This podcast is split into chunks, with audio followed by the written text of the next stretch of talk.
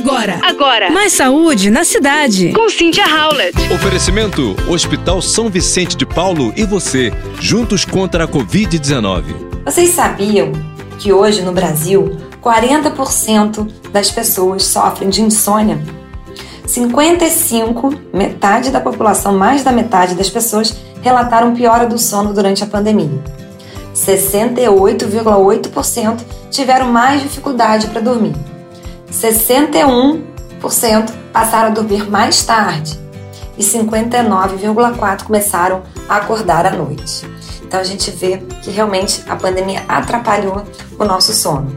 Isso para completar o boletim que foi falado sobre o uso da melatonina, que é um hormônio que foi liberado pela Anvisa aqui no Brasil, em substâncias baixas, de no máximo 0,21 miligramas por dia, e que pode sim ajudar no seu sono ou te colocar para dormir. Então se informe um pouco mais e procure um especialista a respeito, pode ser uma boa opção para você. Você ouviu Mais saúde na cidade. com Cynthia Howlett. Oferecimento: Hospital São Vicente de Paulo e você, juntos contra a Covid-19.